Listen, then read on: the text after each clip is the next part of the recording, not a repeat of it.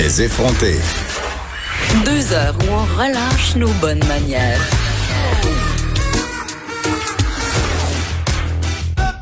Cube Radio. Ces jours de réouverture pour nos commerces un peu partout en dehors de la région euh, métropolitaine de Montréal.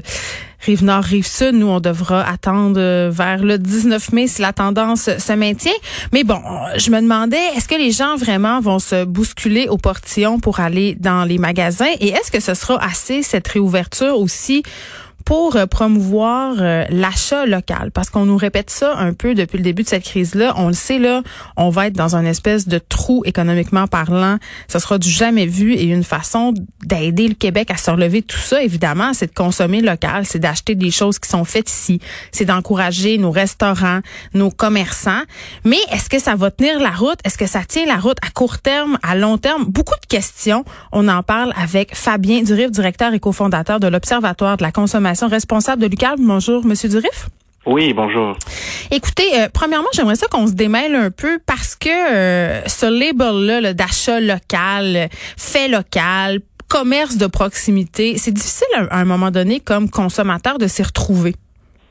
C'est assez difficile, mais quand même, hein, depuis euh, que l'achat local est en progression, on voit quand même dans les études que les, les citoyens, les consommateurs, euh, sont quand même capables de, de comprendre et de distinguer euh, ce qu'est le commerce de proximité, donc acheter auprès de, de- de ces commerces locaux, et ce, que- ce qu'est véritablement des produits fabriqués localement. Et dans toutes les études qu'on mène depuis plus d'une dizaine d'années, on voit quand même que ce qui a le plus à cœur pour les Québécois, c'est acheter des produits qui sont fabriqués localement. Et on l'a encore reposé dans notre vigie depuis le début de la crise économique, au lendemain du lancement du panier bleu. Ça resté toujours le même critère, un produit local. Pour les Québécois, c'est un produit qui, en majorité, est fabriqué localement. Ben c'est ça, vous mettez euh, le doigt sur ce qui, selon moi, est un grand, grand paradoxe auquel on doit faire face, nous, les consommateurs. Bon, évidemment, il y a le panier bleu, on peut aller là. Euh, bon, je trouve pas que c'est quand même si bien fait que ça, mais quand même, c'est une ressource parmi tant d'autres. L'affaire, c'est que euh, si, mettons, moi, mon désir, c'est d'encourager mon commerce de proximité, c'est-à-dire d'aller acheter, je sais pas, mon casque de vélo dans un magasin sur la rue Masson près de chez moi, le problème que j'ai, c'est que le fameux casque de vélo, Monsieur Durif, il sera quand même fait en Chine. Donc, même si on achète localement, ça nous assure pas que les produits qu'on consomme, ils seront faits ici.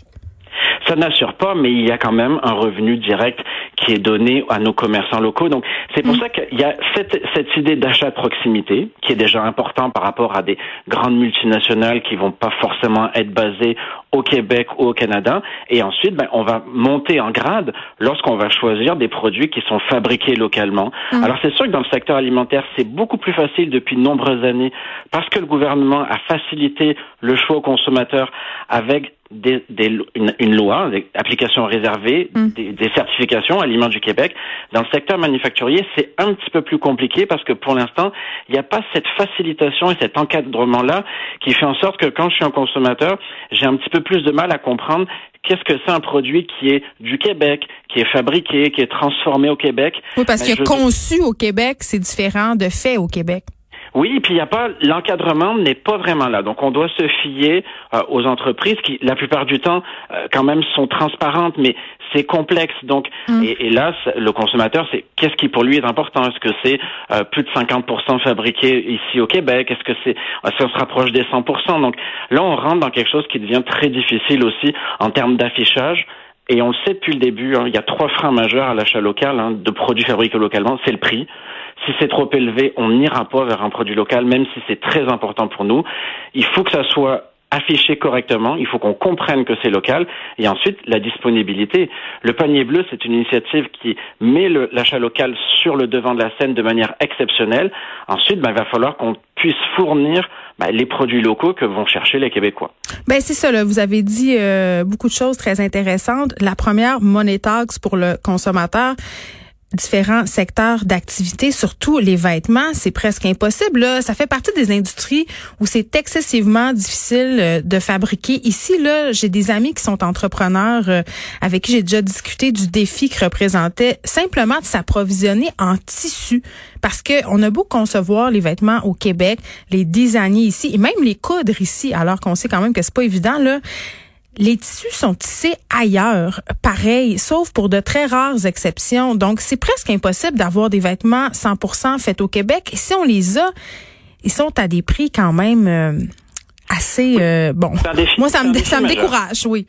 Ben, c'est un défi majeur, c'est revoir complètement la chaîne, la chaîne d'approvisionnement, la chaîne de production.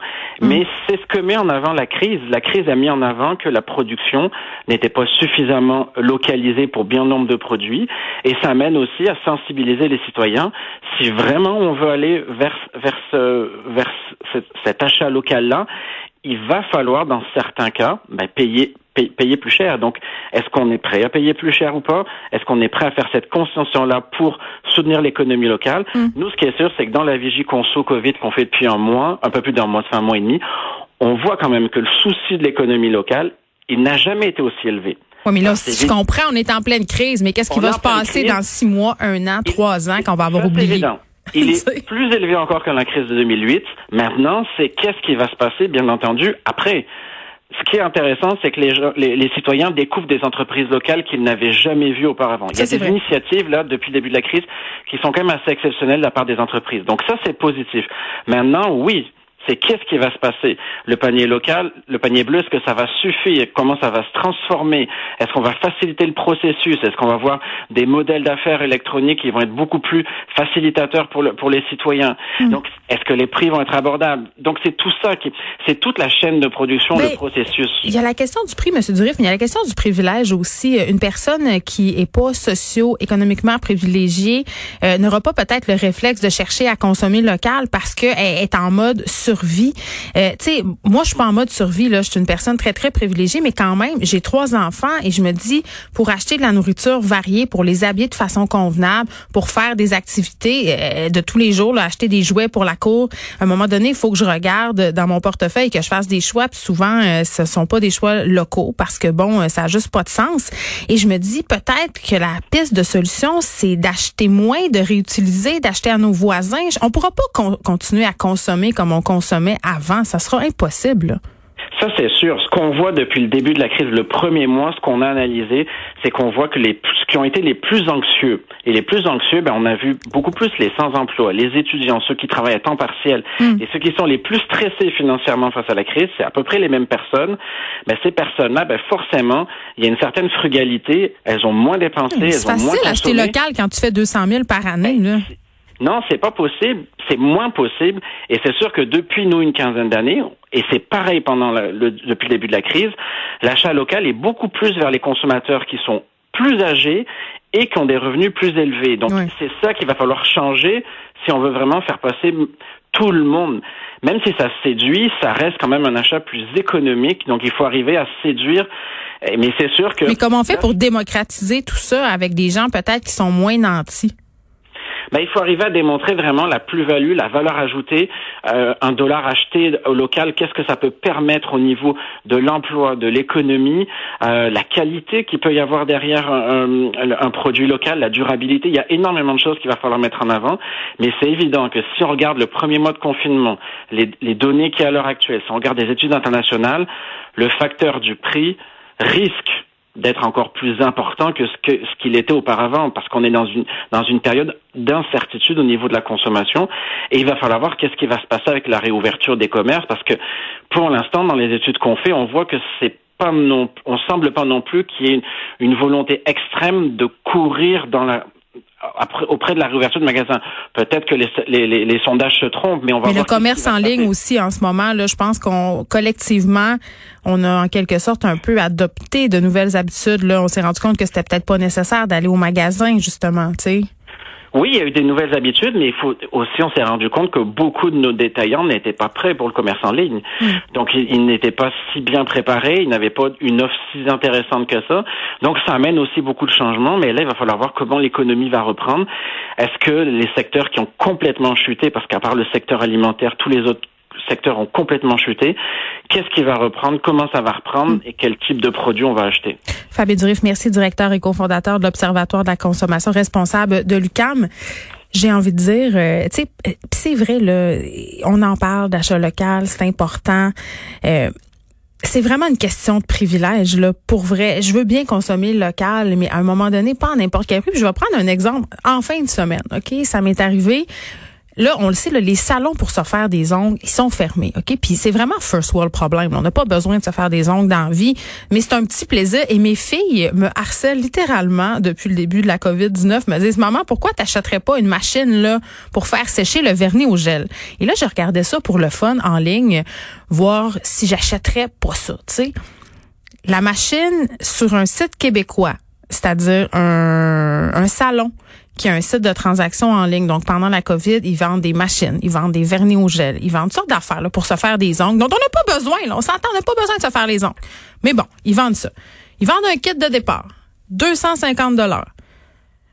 Je vais voir sur Amazon. Je me dis, bon, je vais aller un peu faire la comparaison de prix. Et là, là, on était ailleurs. C'était quelque chose comme 100 pièces de moins pour le kit au complet j'ai décidé de rien acheter finalement parce que c'est pas nécessaire. C'est juste pour vous dire qu'ultimement, je vois pas en quoi une personne, vraiment, une personne qui fait attention à son argent, prendrait la décision consciente de payer 100 dollars de plus pour encourager une entreprise québécoise, même si c'est ça qu'il faudrait faire. Tu sais, à la fin, c'est plate à dire, mais c'est le portefeuille qui gagne. Et je suis pas fière de dire ça, là, mais je suis absolument certaine que vous comme moi, là, assis dans notre salon, on ferait le même choix. Mais peut-être pas pour la bouffe. Ça, c'est vrai. Pour la bouffe, on est peut-être prêt à aller plus loin, mais pour les objets de consommation quotidiens, là, pour, je sais pas, moi, l'appel que tu dans ton garage, ta brouette, ton module de jeu pour tes enfants, tu vas pas payer 200 dollars plus cher pour acheter justement dans une petite boutique sur ta rue de quartier. Tu vas le commander sur le site de Rona. C'est plate, on est demain.